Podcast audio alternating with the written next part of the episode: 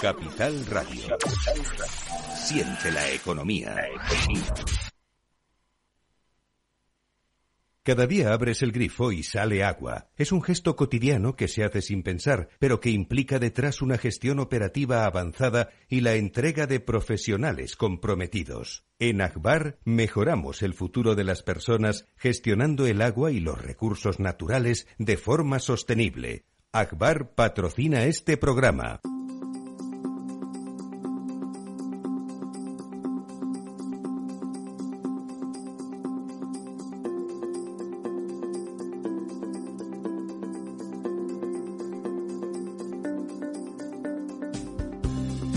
Estado Ciudad, con Ramiro Aurín y Diego Jalón en Capital Radio. Muy buenos días, amigas y amigos. Soy con Ramiro Aurín, pero sin Diego Jalón, que aunque es el más puntual de todos nosotros, hoy está fuera con previo aviso con sin alevosía y con diurnidad que no se diría. Pero pero ay, eh, premeditación sí que hubo eh sí bueno hubo premeditación hubo, preparado. hubo obligación de obligación sí sí estaba perfectamente y preparado. preaviso. Y preaviso que en el caso de don Diego siempre está garantizado con semanas de 15 días. con semanas de tiempo es verdad. El tío parece haciendo del Atlético como es parece alemán. Lo que no ha habido es burofax adiós gracias porque los burofaxes cuando llegan lo primero que te da es un susto, ¿no? Casi siempre es que debes algo y tú sin saberlo, ¿no? O, lo que es peor, sabiéndolo. Bueno, eh, como han, han oído y visto, si están ustedes en Twitch, recuerden, estamos en Twitch en el estado ciudad a través del canal de la verdad desnuda ya don, don Lorenzo y don José Luis se han manifestado abierta y risueñamente y a mi izquierda, sin que eso signifique nada de, en otro orden de cosas, doña María Santos, doña María. Buenos días a todos. Estos días eh, de un buen tiempo relativo, ¿no? En el Mediterráneo la cosa eh, es más equilibrada, pero aquí por la mañana 5 grados y por el mediodía 25, ¿no? Lo cual es un gradiente térmico que a cualquier estructura metálica le daría un soponcio. Estás diciendo muchas veces 5 para terminar. Estás tentando al diablo. o sea, está usted conteniéndose. Pero recuerde Recuerde que ahora todos esos chascarrillos que siempre han sido una broma amable están mal vistos y igual viene alguien y le denuncia. No, por eso te advierto. o sea, que le dice usted por mí. Claro, claro. Claro que todavía no estoy en edad de esas de que no vamos, no va uno a la cárcel, haga lo que haga, ¿no? Claro, claro. Bueno, menos, bueno, haga lo que haga, no. No, claro. Si dice alguna cosa muy inconveniente, a la cárcel. Sí por el camino de medio. O te echan como al general de la Guardia Civil o teniente coronel, de los Cobos, coronel de los Cobos, coronel, coronel, que por hacer lo que debía, pero que sé que se ha creído haciendo lo que debe, que no quiere decir una cosa que es secreto del sumario, pero ¿en qué país estamos? Sí, sí, hay que evitar los equívocos. o, hay que provocarlos, no, no se sabe exactamente, no se sabe exactamente qué. Eh, queríamos, como vamos a hablar mucho de agua, no sé si nuestro amigo Félix no sabía, sí. Va a poner entre dos aguas. No, sí, señor. ¿Qué, qué, qué, qué ojo, qué, qué oreja tiene usted?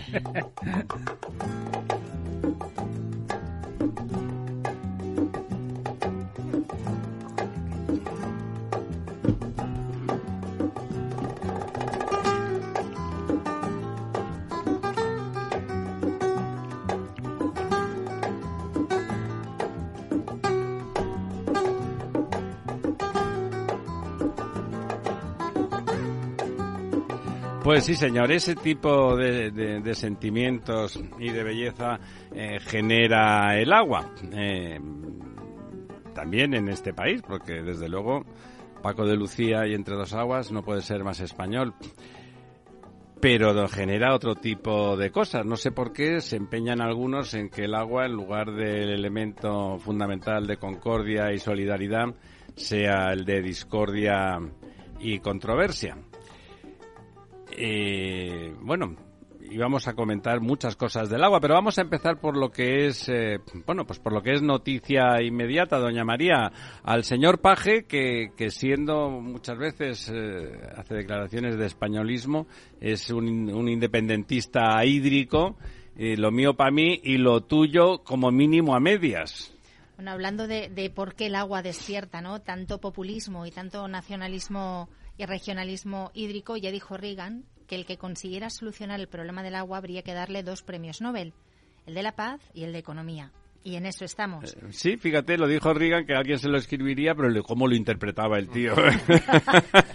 ya anticipó, ¿no? Y de hecho es el, el, recurso que más castigado está ahora mismo. Bueno, pues hay que decir que a García Paje se le ha aguado, y nunca mejor dicho, una inauguración de una infraestructura que lleva muchísimos años esperando, que llega con casi 10 años de retraso. Y es que hoy, 29 de, de marzo, pues han inaugurado la tubería de la llanura manchega. Es una tubería una infraestructura con la que se pretende no solamente dar solución al problema de sequía gravísima y de destrucción de, ecosistemas de las tablas de Daimiel. Ya saben que durante muchos años pues han estado prácticamente secas, incluso han tenido incendios eh, subterráneos por debajo. Claro, claro, la turba, porque eso, todo eso tiene una especie de turba por debajo. Y eso tiene un impacto ecológico increíble, pero además se va a mejorar el abastecimiento de, los, de varios municipios de las provincias de Ciudad Real y Albacete, de Toledo y Cuenca. Bueno, pues hoy ya se inaugura El agua sale del acuífero 23, que es el acuífero más grande de España, ¿no? Es un trasvase que sale del municipio conquense de Carrascosa del Campo concluye en Ferran Caballero. ¿Y dónde sale el agua? ¿El agua que se trasvasa en esa tubería, de dónde sale? No, no es del acuífero 23. ¿eh? Estamos hablando de un embalse regulador con una capacidad de 4,73 hectómetros cúbicos. O sea que es, En la cuenca del Tajo, claro. Exactamente. Lo que pasa es que se le ha aguado porque 3.000 regantes de esa zona pues se le han puesto una querella por malversación, posiblemente también por, por desviación de fondos europeos y, y nacionales, sobre todo del FEDER, porque a ellos, a pesar de saber que sus aguas no salían del acuífero 23, sino que salían de la cuenca del Guadiana, se les pusieron muchísimas restricciones. Ellos lo han acreditado ante bueno, pues la Fiscalía Anticorrupción de la Audiencia Nacional y ahora García Paje pues se tiene que enfrentar a una mega investigación sobre la gestión del agua en los últimos años. O sea que no tiene que ver con la tubería esta la denuncia.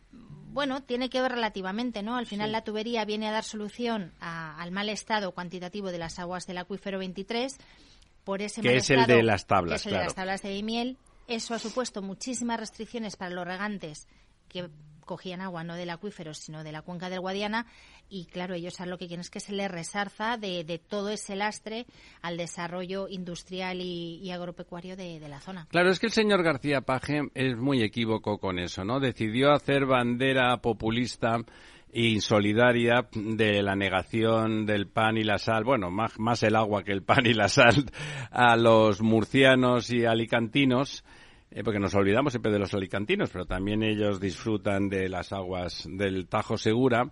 Se ha hecho mangas y capirotes, se han hecho trampas manifiestamente, se puede decir abiertamente, trampas con, con, con los caudales ambientales con tal de que salieran números que impidieran definitivamente que funcionara una infraestructura que es extraordinaria y ya lo hemos dicho en alguna ocasión, pero no nos referimos al tubo, porque el tubo que sale de entre Peñas y Buendía y va hasta, hasta esa región del, del sudeste español, bueno, pues es una tubería con algún episodio de bombeo, pero sin más. Canal, hay, canal abierto y hay canal también abierto, pero lo que es extraordinario es el postrasvase. Mm. El postrasvase es una obra tecnológicamente brillante que redistribuye el agua por todo el territorio para que se aproveche de forma exhaustiva e, e intensiva, pero muy exhaustiva, todos ahí tienen acceso a ese agua. Las instalaciones son como unas instalaciones industriales que tienen un aspecto brillante, lúcido, donde tecnológico. O sea, no es nada de lo que uno pueda pensar, alguien poco avisado puede pensar con respecto a lo que es el riego, unos canales. No, no, es una,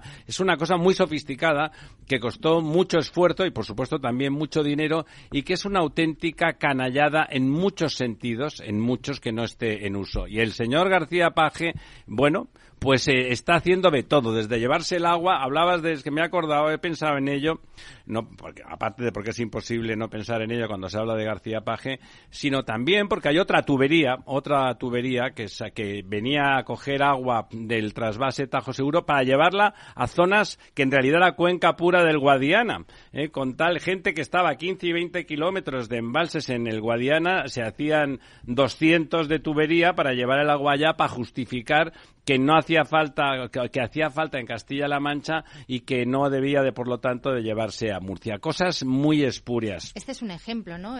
Estos eh, 3.000 regantes de esta comunidad de regantes, al final ellos podían coger el agua perfectamente de la cuenca del Guadiana y, sin embargo, pues por algún motivo se les limitó el riego, se les limitó el, crecimiento de, sus explotaciones, invertir para mejorarlas y tecnificarlas, eh, bueno, pues un poco para justificar esa necesidad de quedarse con el agua del Tajo solamente para, contra los intereses de los propios castellano-manchegos. Es impresionante. Que son los que ahora denuncian a García Paje. Claro. Y, y, contra los intereses, que ya lo hemos comentado en una ocasión, de toda la producción agroalimentaria de esa zona que de alguna manera, ahora que estamos sufriendo la inflación... En Pero también de la del sur De, la región castellano-manchega. Claro, ahora que estamos sufriendo la inflación tremenda en la alimentación, no cabe duda de que esa merma de producción está aumentando el precio. Es decir, que Oferta uno, y demanda. uno de los causantes de la inflación de los precios de la alimentación, a lo mejor opinión de don Lorenzo, pues es precisamente la merma de zonas cultivables o la reducción. Y hacer un comentario respecto de la provincia de Alicante. Efectivamente, el Tajo Segura llega a una comarca de Alicante que se llama precisamente la Vega Baja la Vega Baja del Segura y que además tiene una circunstancia muy especial porque es la zona castellano parlante del Reino de Valencia, de la, de la comunidad valenciana. Más próxima a Murcia, Más próxima a Murcia, pero bastante extensa. Es decir, que, fijaros, ayer hacía un discurso en Cádiz, o antes de ayer, el director de la Academia, en presencia del rey, diciendo que la lengua nos une, nos une, ahí les une la lengua con los castellanos manchegos, pero no les une el agua. De manera sí, es curioso que, porque no, digámoslo así, así como en otras zonas podía haber alguna, algún tipo de inconveniente o de conflicto planteado precisamente por una cuestión de este tipo, una cuestión más identitaria, en este caso son castellano parlantes. Toda la zona de la Vega Baja del Segura, Guardamar, Albatera, Orihuela, toda esa zona es castellano parlante. Sí, todo el, tema lingüístico en la zona murciano-alicantina es muy interesante de cómo se constituye. Eh, de hecho, en Murcia se identifica, por un lado, la, la influencia del catalán, pero domina más en, el momento en que Jaime I apoya al reino de Murcia. El reino de Murcia era un reino taifa eh, musulmán, eh, pero era enormemente culto y no, no querían, eran como eran estaban muy desarrollados, no querían historias, no querían guerras. Entonces eh, Jaime les protegía de otros reinos cristianos y de otros reinos musulmanes que querían invadirlos porque era un reino muy rico, ¿no? Y entonces ahí la, la presencia, los aragoneses hacen que tengan esas terminaciones en ico, la influencia de la aragonesa en que hace que el murciano haya muchas terminaciones en ico, pero semánticamente hay palabras sueltas que son en catalán a los, a los guisantes, el más conocido es que a los guisantes les llaman pesolicos, que es pesul en catalán y el ico del aragonés, ¿no? O sea, el ico que es murciano, realmente. No, es, es, es, murciano, pero, pero viene, pero viene desde de, Aragón, digamos, ¿eh? viene un poco de, Aragón. Y viene, hay una mezcla ahí que era interesante, porque en esa época la corona de Aragón, en ese sentido, se llevaba bien el, toda, bueno, la identidad transitiva que había de, de unos lugares a, a otros. Bueno, en cualquier caso, por aterrizar y no perdernos en ah, políticas, en ideología respecto del agua, en este caso, de lo que se trata es de la malversación de 1.200 millones de euros de fondos europeos. Que se destinaron a cosas distintas de las que estaban previstas, ¿no? Se ha engordado, se ha engordado mucho. Vamos a hablar de presunta porque la querella se inadmitió en un primer momento, pero lo han recurrido los regantes, con lo cual ahora se inicia una, una Es que hay un aspecto de la evaluación de las inversiones públicas en España que es interesante y que está probablemente subyace en esta cuestión, que es es que, digámoslo así, resumiendo mucho, habría tres tipos de evaluaciones. La evaluación de pieza justificativa, que es la que hacen los interventores, se ha hecho la tubería, hay una certificación firmada por la autoridad competente, generalmente un ingeniero, de que se acredita que se ha hecho esa obra y se paga. Tubería hay. Tubería hay. La segunda evaluación sería que efectivamente esa tubería cumple los requisitos para los que estaba el, el, caudal, etcétera, etcétera. Y que esa sería una evaluación de resultado, digámoslo así. Pero habría una tercera evaluación de impacto, que es cómo ha aumentado la producción agropecuaria como consecuencia de esa tubería. Bueno, la Administración española generalmente hace, y no hace demasiado bien, solo la primera pero generalmente no hace ni la segunda evaluación de resultado ni la tercera. Y curiosamente la Comisión Europea en la gestión de los fondos europeos lo que está aceptando es como mucho la primera evaluación. Nunca entra en la segunda ni entra en la tercera. Es decir, si se hace una carretera, por ejemplo, ve que hay una certificación de que se ha hecho la carretera y se ha gastado el dinero, pero no ve si la carretera se ha hecho con arreglo al Ni lo exige, ni, ni tampoco ve el impacto que ha tenido la carretera en las mejoras de tiempos, en la mejora de seguridad, en el desarrollo socioeconómico de la región para la que estaba planteada. Las horas ganadas. Las horas ganadas. Es decir, que eh, así como otros países sí hacen esas tres evaluaciones, y el Banco Mundial las hace, por ejemplo. Pero no lo exige la Unión Europea. en, lo exigía en el FEDER, en el FEDER que yo eh, eh, eh, gestioné y, en algunos fondos sí, y en el fondo de cohesión también lo exigía, pero curiosamente en estos fondos los estados han conseguido que solo se exija en las inversiones la pieza justificativa, porque ya sabéis que hay dos tipos de realizaciones en, esto, en este fondo Next Generation. Una es la inversión, de la que estamos hablando, y otra sería el hito. ¿Y el hito qué es? El hito son las pensiones. Entonces, ¿cómo, cómo comprueba la comisión que se han hecho las pensiones? Pues porque hay un papel hecho por un Consejo de Ministros, publicado en un boletín oficial diciendo se ha aprobado la, la reforma de las pensiones.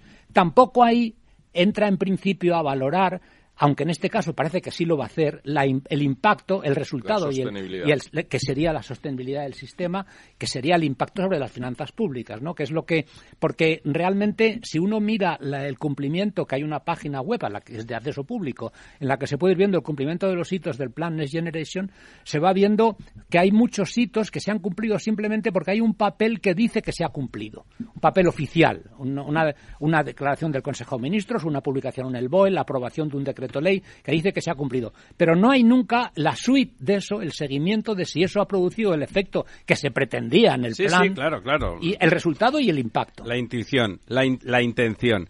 Por cierto, cada vez que oigo hablar de, tuberías que se construyen, que es lo normal para llevar agua de un sitio a otro, de hecho, llevarlo sin tubería es complicado. difícil, sí. Me, me... Lo llevan en las nubes, ya lo hemos comentado. Me acuerdo, usted que está en las nubes, me acuerdo de los señores de Esquerra Republicana que decían que lo del agua del Ebro a Barcelona estaba bien, pero no por tubería. Evidentemente hubo varias explosiones, decenas de explosiones de ojos que, se salieron de las órbitas cuando se oyó de cerebros, Y de cerebros. bueno, cerebros ya. Y el, bueno, y ahora ahí está, ahí está Barcelona sometida a una tensión hídrica descomunal, descomunal con, un, con una cantidad en términos absolutos de agua embalsada disponible ridícula, ¿eh? apenas 160 hectómetros cúbicos para 4 o 5 millones de personas, que no es nada. Pensemos que nos quejábamos siempre, estamos diciendo, jo, ahora nos dirá doña María brevemente en ausencia de don Diego cómo han ido los pantanos, pero en, en, Andalucía, que están en porcentajes parecidos, resulta que lo que hay son dos mil y pico hectómetros cúbicos, claro, apenas un 20, un 30% y además, más y además, ¿no? con el agravante de que se están destruyendo presas, es decir, eh, lo comentábamos ya en otra ocasión. ¿no? Déjeme, ah, comentaremos eso porque lo están destruyendo a, calzón quitado, pero para que no se nos pase antes de la media los pantanos. Bueno, hay que decir que este mismo viernes, precisamente en Cataluña, empieza la cumbre contra la sequía que ha convocado Pere Aragonés para buscar pues, un consenso en poner soluciones. O, o, detectan que la sequía es culpa de Madrid o están jodidos porque la responsabilidad de las cuencas internas es suya. Bueno, pero díganos, díganos brevemente cómo han ido los pantanos esta semana. Bueno, pues ha recuperado un poquitín, un 0,1% del total, apenas 41 hectómetros cúbicos, procedente fundamentalmente del deshielo y más que nada porque están haciendo unas temperaturas muy por encima de, de lo esperable para esta época del año. En total, nuestros embalses guardan 20.012 hectómetros cúbicos, es decir, que tenemos la reserva hidráulica al 51,7% de su capacidad. Por ámbitos, eh, el Cantábrico Oriental está al 86,3%, al 73% encontramos el Cantábrico Occidental, al 79% la cuenca del Miñosil, al 82,7% la costa de Galicia, 81% las cuencas internas del País Vasco, también están en, en, muy buena posición el Tajo con un 62,8 o el Ebro con un 58,3. Y las que están por debajo de la mitad de su capacidad Tenemos la cuenca del Guadiana, que ya está al 34% y estamos todavía en marzo. La del Guadalete, Barbate al 29,7%. La del Guadalquivir al 25,8%. Claro, lo que decíamos, ¿eh? La cuenca mediterránea andaluza al 37,9%, la del Segura al 36% y desde luego las que peor están son las cuencas internas de Cataluña que están ya al 27,2%. Pero de una cantidad ridícula, porque las cuencas internas son 600 hectómetros aproximadamente, por lo tanto el 25 son 150, 160 hectómetros. Que ese 25, porque los porcentajes son engañosos, de, de la cuenca del Guadalquivir, que es muy poco para una comunidad muy, muy poblada, pero estamos hablando de que lo que hay todavía son como dos mil y pico hectómetros cúbicos.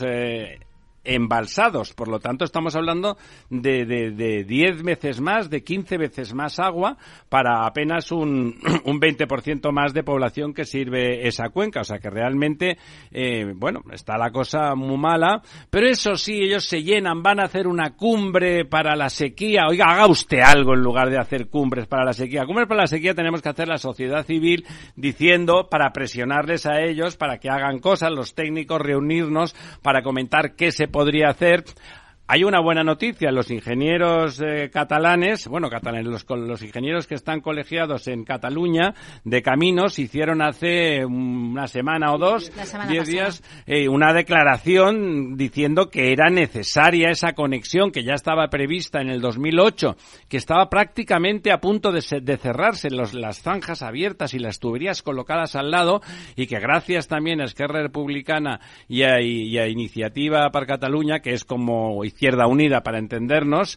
eh, dijeron que no, que una vez que había llovido había que quitar eso, que era algo pecaminoso y horrible y que seguro que iba a destruir el mundo. Bueno, o sea, en estas estamos otra vez. Eh, ¿Cuánto ha pasado desde entonces? De 15 años. Pues 15 años más tarde, una sequía igualmente feroz y de momento y además anticipada, porque aquella se llegó a ser muy grave eh, al final de mayo y entonces se planteó qué hacer, se estuvo a punto de hacer ese trasvase de agua que viene del Ebro a través del mini trasvase a Tarragona de los cuatro metros cúbicos, se llevaba una otra tubería de esas que no le gustan a los señores de Esquerra Republicana. ¿Cómo puede ser que un político, perdonen ustedes, diga que no le gustan las tuberías? La lleve hasta Brera, que es donde se potabiliza el agua, y va y baja hasta hasta Barcelona y, su área metropolitana. ¿Sería aprovechable parte de esa infraestructura que se hizo en aquel entonces? Yo creo que es que apenas se es que se quitaron las tuberías, se hicieron las zanjas, estaban las tuberías puestas y no se pusieron.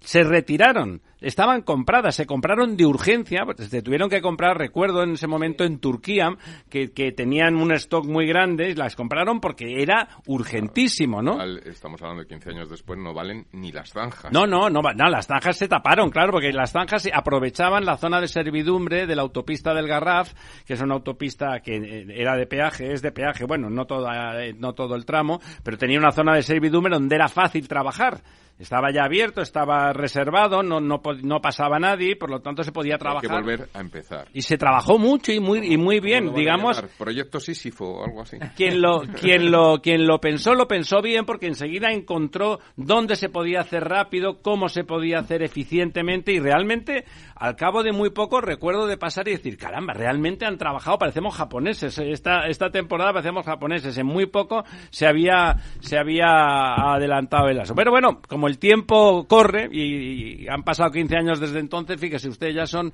las 11 y 28 minutos de la mañana y por lo tanto nos tenemos que ir a publicidad porque no solo de la palabra de Dios vive el hombre.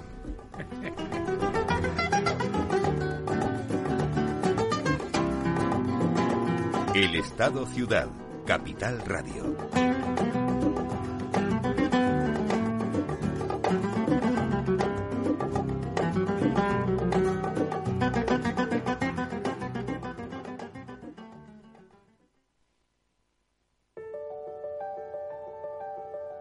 Capital Radio lanza el nuevo formato de Cripto Capital, todos los lunes a las 3 de la tarde con el maestro de trading algorítmico Carlos Puch Sajibela. Lo que nadie te cuenta, escúchalo en Cripto Capital.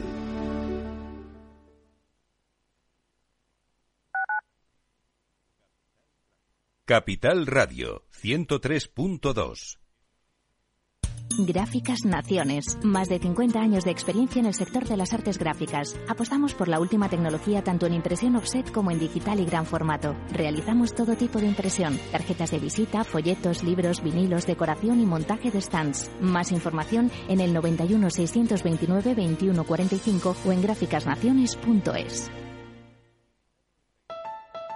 Escucha cada jueves, a partir de las 11 de la noche, en Líderes Globales, las entrevistas que Raúl Castro nos trae desde Florida.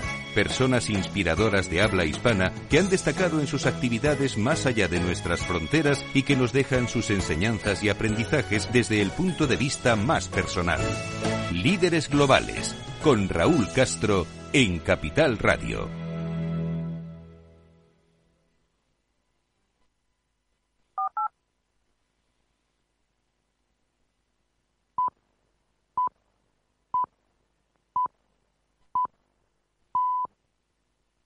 El Estado Ciudad, Capital Radio.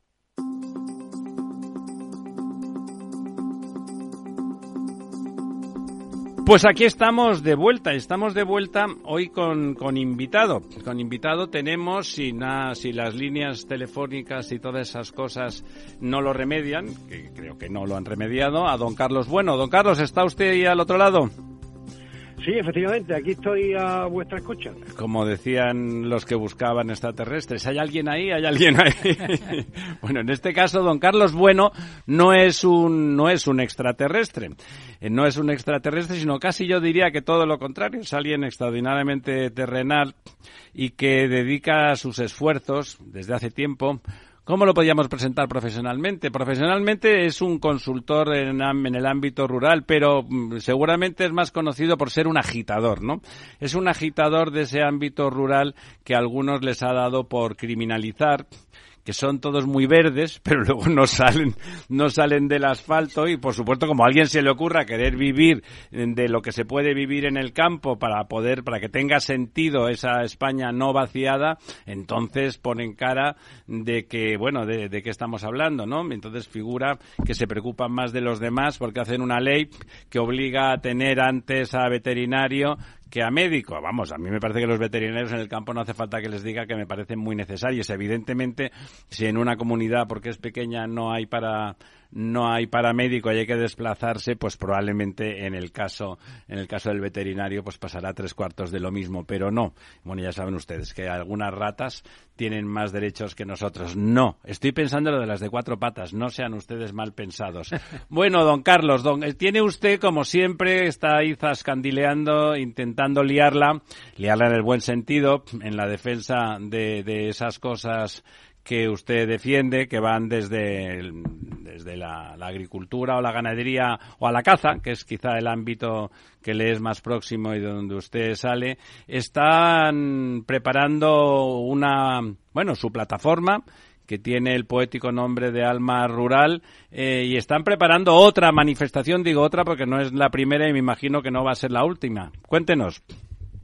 Bueno, pues muchas gracias por recoger nuestra situación. Vamos a ver, hemos creado una plataforma que se llama SOS Rural, pues porque aunque yo provenga de, Alma Rural, que es una asociación de asociaciones rurales, en este caso se trata de utilizar una comunicación eh, diferente, que sea una comunicación en la que quepamos todos los que estamos reivindicando la situación que estamos padeciendo. Se llama SOS Rural, es una plataforma rural en la que nos estamos uniendo más de 500 colectivos rurales, que lo que pretendemos es que se nos tenga en consideración, que se nos tenga eh, en cuenta en diferentes planteamientos. ¿no? Tú bien has dicho algunos aspectos, pero queremos orientarlo la primera parte a lo que es el sector primario, la agricultura, la ganadería y la pesca, que son los que nos dan de comer y que están amenazados de muerte por diferentes directrices europeas y por diferentes legislaciones que en España se radicalizan y prohíben o, impiden desarrollar la actividad como la desarrollamos cotidianamente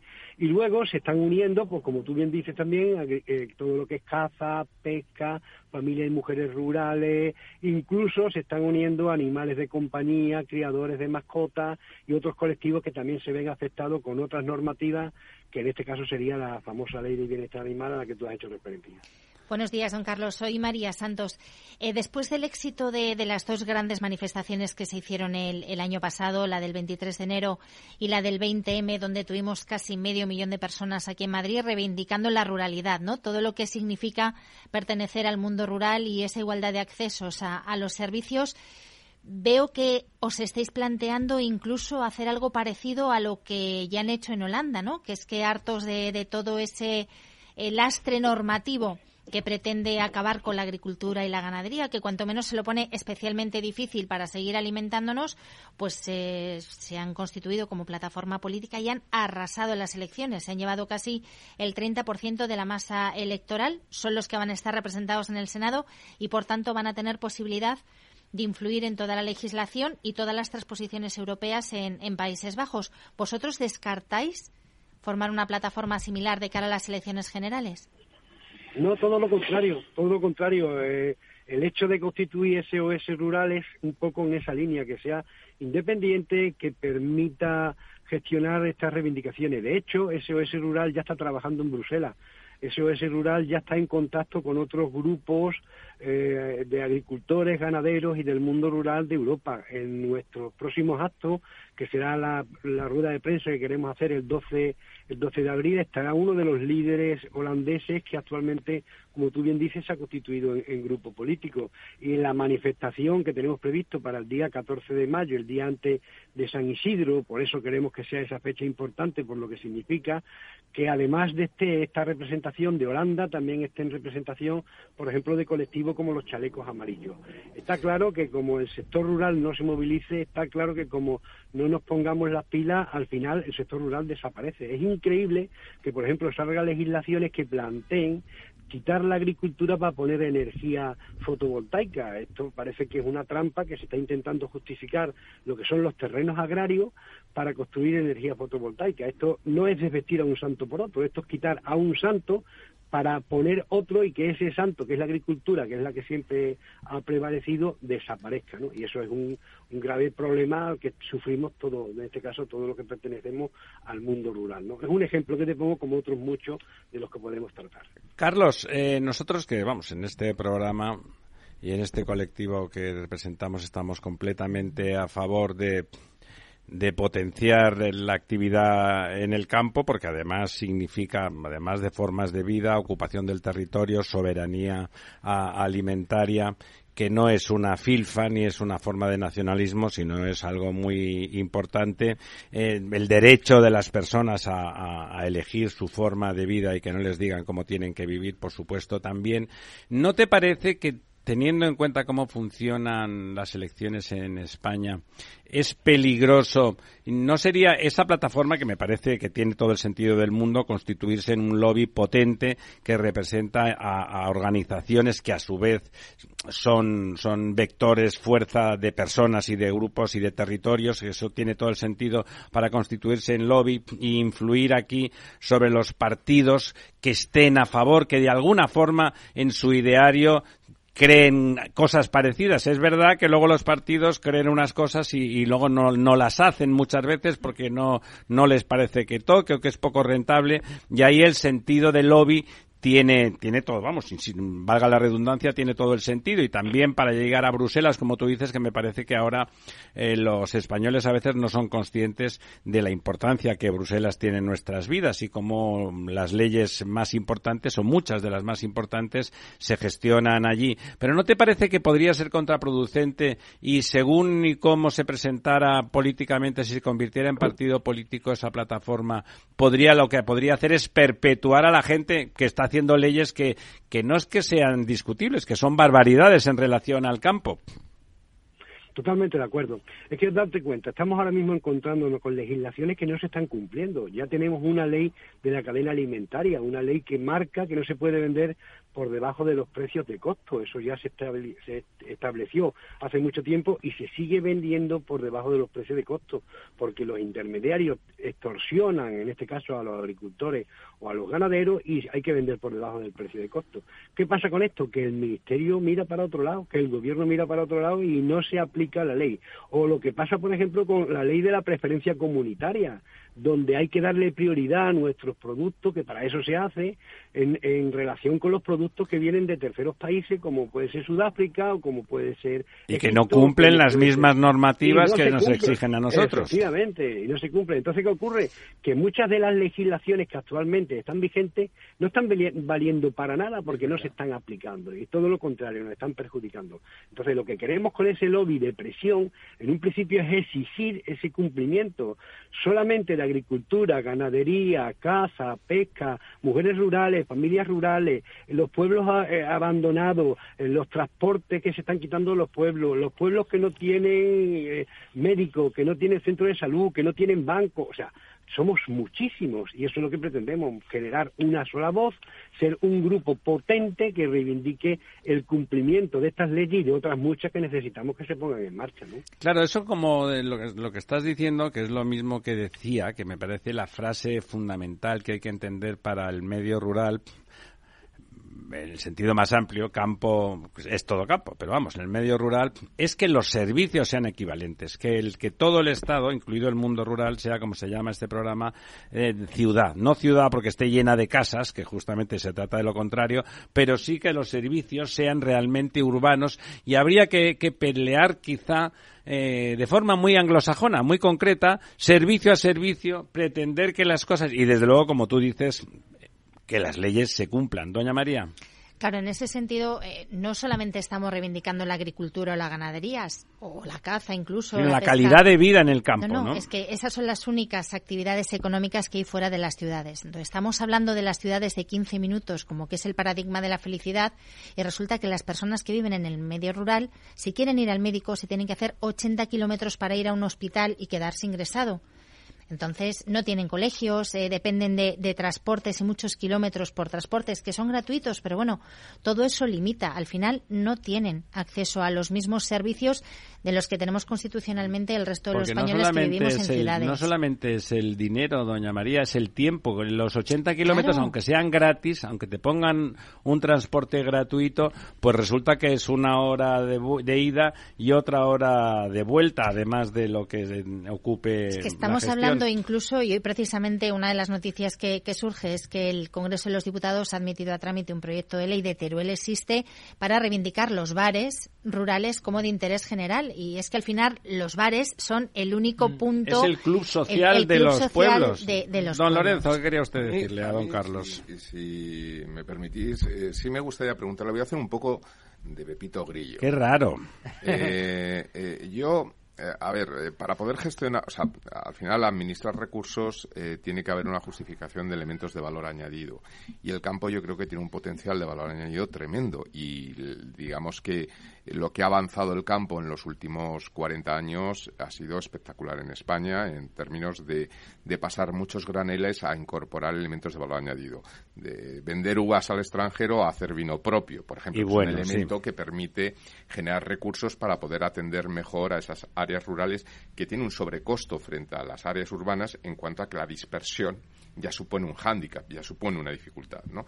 Pero, sin embargo, todavía yo creo que existen muchos eh, elementos del campo en el que todavía seguimos siendo, yo recuerdo cuando estudiaba la carrera de económicas hace ya muchos años, que se ponía el ejemplo histórico del siglo XVII donde España vendía eh, la lana de las ovejas y compraba los paños de su propia lana. Yo creo que todavía existen estas cosas. Es decir, todavía, y pese al avance Pero cada vez menos, ¿no? La industria agropecuaria es muy que van a Francia eh, para hacer vino francés, mucho aceite de oliva que se vende a Italia o a otros sitios para acabar en otros mercados, o incluso carne eh, española que se acaba matando en, en, pues se vende a granel y se mata en Irlanda para comprarla como, como filetes. Eh, ¿Qué me puede decir de esto? Es decir, ¿cuál es el punto de avance y qué margen tiene el campo para generar todavía más valor añadido? es indudable que vamos avanzando, pero también es indudable que vamos retrocediendo. Eh, que no hablamos de las naranjas que se quedan en nuestros árboles porque las están sustituyendo las naranjas que vienen de otros países. No hablamos de la carne, la dificultad que genera actualmente a un ganadero que, criar su producción de cabaña ganadera, pues porque está recibiendo ataques de los lobos, porque está recibiendo unos costes de producción mucho mayores de los que tenía antes, pues porque ha subido la luz, las máquinas que se utilizan están eh, eh, agravando la producción, ha subido el gasóleo, ha subido los transportes, también los problemas que estamos teniendo eh, en todo el apartado de comunicación en muchos momentos con toda esta en esta línea ¿no? entonces qué ocurre que sí que hablamos de que hemos tenemos más penetración de que se venden más uvas es cierto pero no hablamos de la cantidad de uvas que se quedan actualmente con un montón de productores pues porque están siendo sustituidas por uvas que vienen de otros países no eso es lo que yo digo que entonces hay que tener en consideración hay que conseguir un equilibrio un equilibrio tanto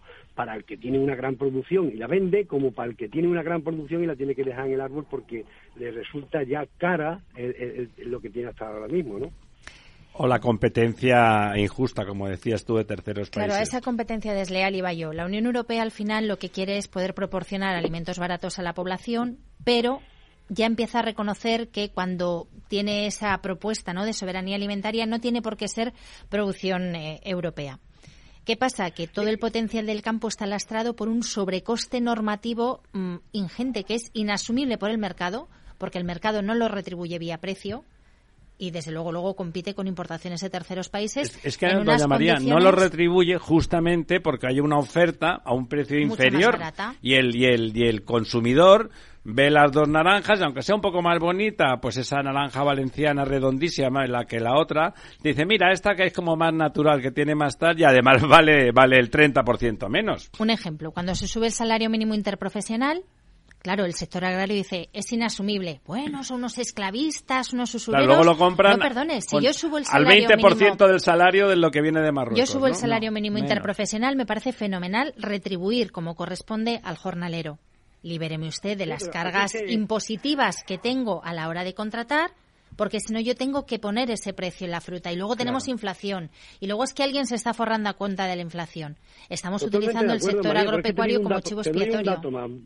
Mira, ahora nos encontramos, por ejemplo, que sale una normativa donde hay que reducir los fitosanitarios en el 50, es decir, e, es decir, que todo lo que es prevenir y control de plagas o enfermedades tenemos que reducirlo al 50%. ¿Qué control tiene la fruta que llega de Bueno, nada, ninguno. ¿Entiende? Otro apartado importante, tenemos que reducir los fertilizantes ya no, las vitaminas que nosotros utilizamos para la tierra, las materias ricas y los nutrientes que vienen, no podemos olvidar nunca, de diferentes análisis y diferentes pruebas que cuando te permiten utilizarlo es porque esas, esos productos mm, tienen la calidad apropiada para el trabajo que desempeña, pues ahora hay que reducirlo. Las vitaminas, o sea, perdón, los antibióticos que utilizamos para el ganado, porque el ganado se corta en el campo, se pinche un palo y hay que curarlo y se curan con antibióticos, pues ya tampoco se pueden utilizar los antibióticos. la carne que viene de fuera, ¿qué controles sanitarios tiene? ¿Qué ocurre? Que están dificultando cada día más el trabajo en el campo. No se están dando cuenta de que lo que están planteando son planteamientos radicales de gente que no conoce el campo y no conoce cómo es desarrolla la actividad en el campo. Por tanto, nos estamos encontrando continuamente con dificultades que agravan mucho más la situación que todos tenemos, tanto profesional como económicamente, ¿no? Don José Luis. Sí, eh, eh, mm, con independencia de que efectivamente yo también me parece muy bien el activismo en defensa de, la, de, la, agricultura y de la, de la agroproducción, eh, lo cierto es que creo que, o por lo menos a lo mejor es mi ignorancia, no hay todavía sobre ese dumping, porque no deja de ser un dumping que nos hacen otros países, no hay, o no por lo menos yo no lo conozco, estudios, digamos, eh, acreditados que digan, mire usted, producir una lechuga en España cuesta tanto y producirla en Marruecos cuesta cuánto. ¿Y por eh, qué? ¿Y por qué? ¿Cuáles son los factores los controles sanitarios de la carne en España son tantos y los controles sanitarios de la carne en Turquía son estos. Los controles, el, el costo de la mano de obra de, de una berenjena en, en Almería es tanto y el costo de una berenjena en Fez es cuánto. Eh, yo creo que falta insisto, a lo mejor es que yo no lo conozco. Exhibir el dato que parece evidente. Sobre todo concienciar a la opinión pública de que efectivamente eso es así, de que eso es así, de que no hay, no, por lo menos no hay una defensa del sector agroalimentario porque la gente está ignorante de lo que está pasando. O sea, no lo sé, a lo mejor. No, no, creo que sea cuestión de ignorancia, don José Luis. Cuando uno va a comprar, compra con el bolsillo Y al pero, final... pero es verdad que hablamos a, nivel de barra de café es, divulgación. que son, verdad divulgación. Es, que es evidente que es verdad. Pero ese ese dato de decir ah, miren no es el, el, los fitosanitarios allí no tienen límite ninguno. No es que no tengan los límites no tienen límite ninguno.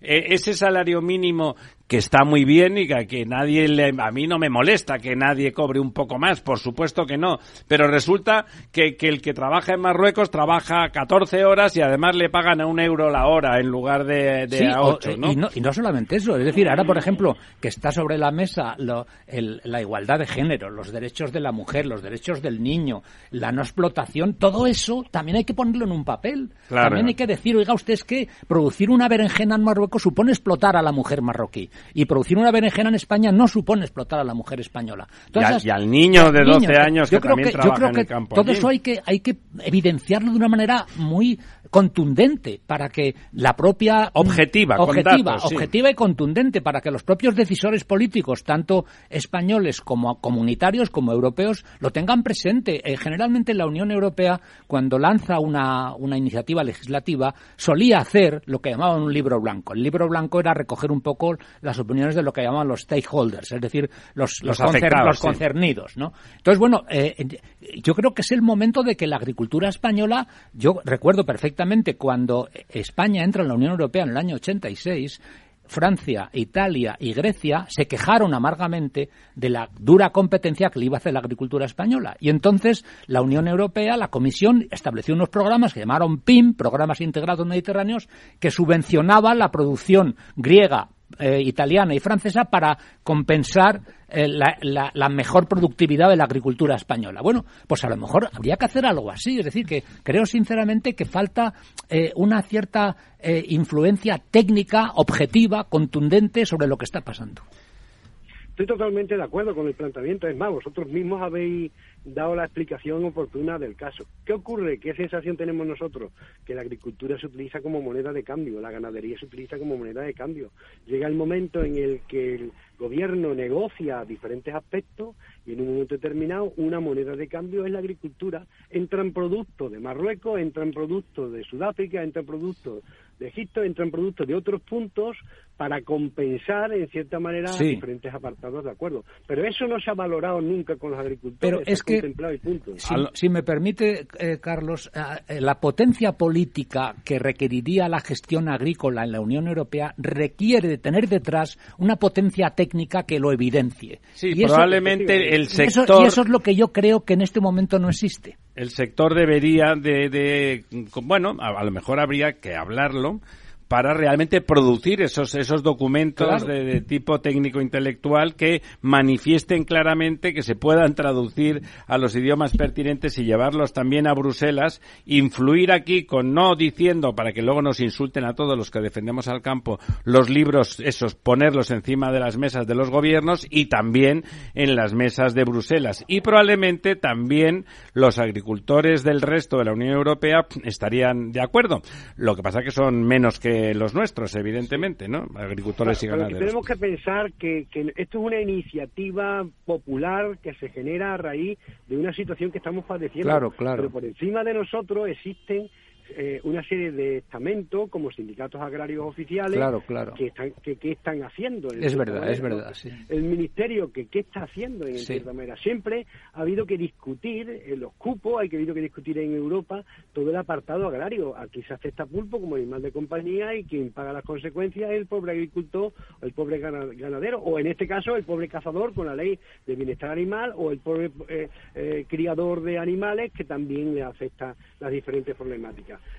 ¿Qué ocurre? Que nosotros somos una iniciativa que sale para intentar salvar esta situación, pues porque nos estamos uniendo toda la gente que, entre comillas, somos independientes, pues porque no nos sentimos representados por señores que llevan ya 40 años ocupando un sillón y que, mm. qué hacen mm. esos señores, qué representan, qué es lo que defienden, en qué situación estamos. Entonces, nosotros que somos independientes, insisto, que no vivimos de esto, que nosotros vivimos de nuestro trabajo, nos tenemos que unir para defender todos estos apartados que no nadie lo está haciendo, ¿no? Pues sí, muy bien, don Carlos. Ya se nos acaba el tiempo, pero mire, le prometemos que desde este think tank que somos los que estamos aquí y que hacemos más cosas, además de estar sentados alrededor de la mesa redonda del Rey Arturo. Eh, vamos a hacer una propuesta en la línea de lo que ha dicho don José Luis. Don José Luis, usted no lo conoce, se llama González Valvé y ha tenido cargos de alta responsabilidad en la Unión Europea y también en España y es una persona que sabe de lo que habla y por lo tanto, como el que tiene boca, luego tiene que apechugar con lo que dice. Vamos a poner eso negro sobre blanco y vamos a intentar documentar para poder defender de la forma más adecuada todo eso en lo que estamos tan de acuerdo con usted. No, yo solamente por cerrar, no podemos hacer como el inventor ¿no? de, Barrio Sésamo que inventaba el calientapiés cuando ya existía el calcetín.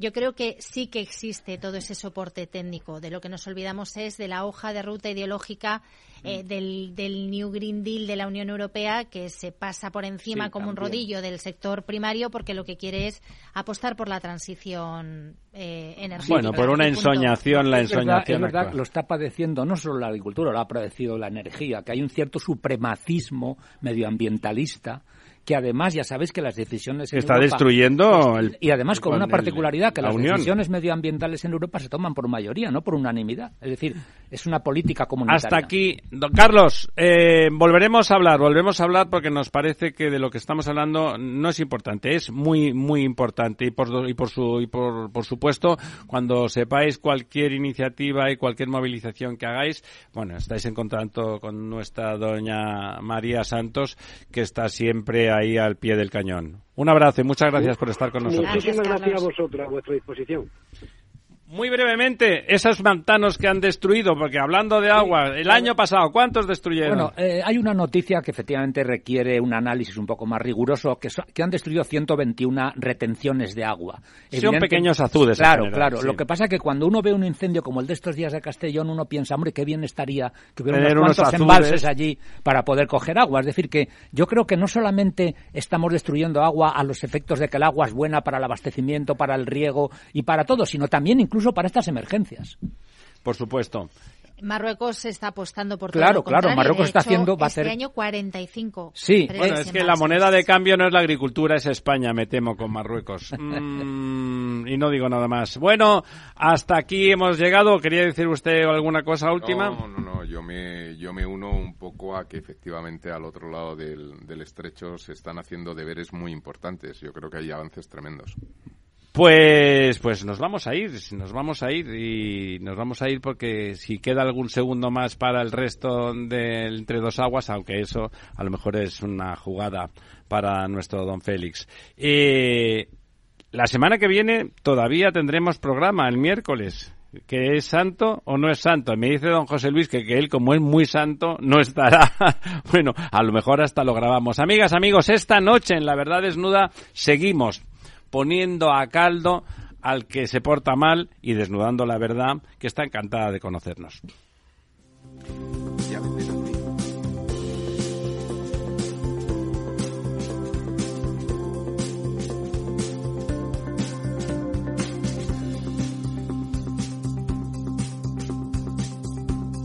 El Estado Ciudad, Capital Radio.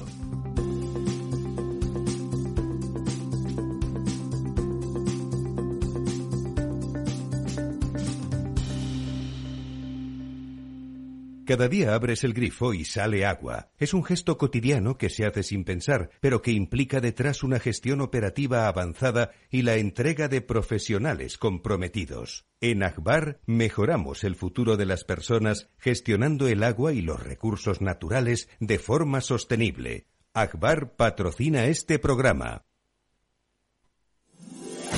15 años con personas y empresas dan para muchas opiniones, reflexiones y conocimientos de recursos humanos. Escucha el Foro de los Recursos Humanos todos los lunes a las 12 del mediodía en Capital Radio, un punto de encuentro de excepción con personas y empresas, con Francisco García Cabello.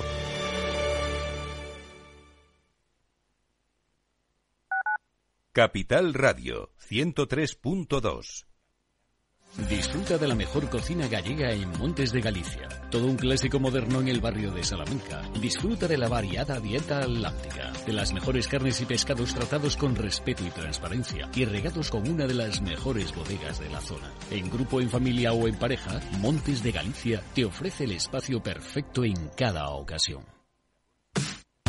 Los viernes en Capital Radio te proponemos descubrir y comprender las estrategias de empresas con éxito que servirán de inspiración y ejemplo para la tuya. Escucha Metaempresas, un programa presentado por Andrés Arenas con la presencia y los consejos de expertos en distintas áreas y profesores de reconocida trayectoria. Todos los viernes a las siete y media de la tarde, Metaempresas, Capital Radio. Esto te estás perdiendo si no escuchas a Rocío Arbiza en Mercado Abierto.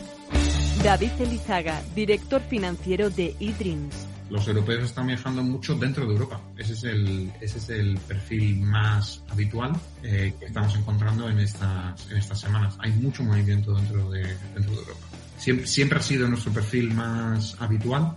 Nosotros somos una compañía que, que tenemos operaciones muy importantes en todos los países grandes europeos y el segmento de europeos viajando a otros lugares dentro de Europa es, es ahora mismo desde luego lo, que más vendemos.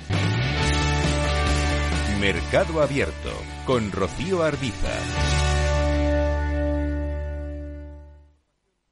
Acción, emoción, pasión.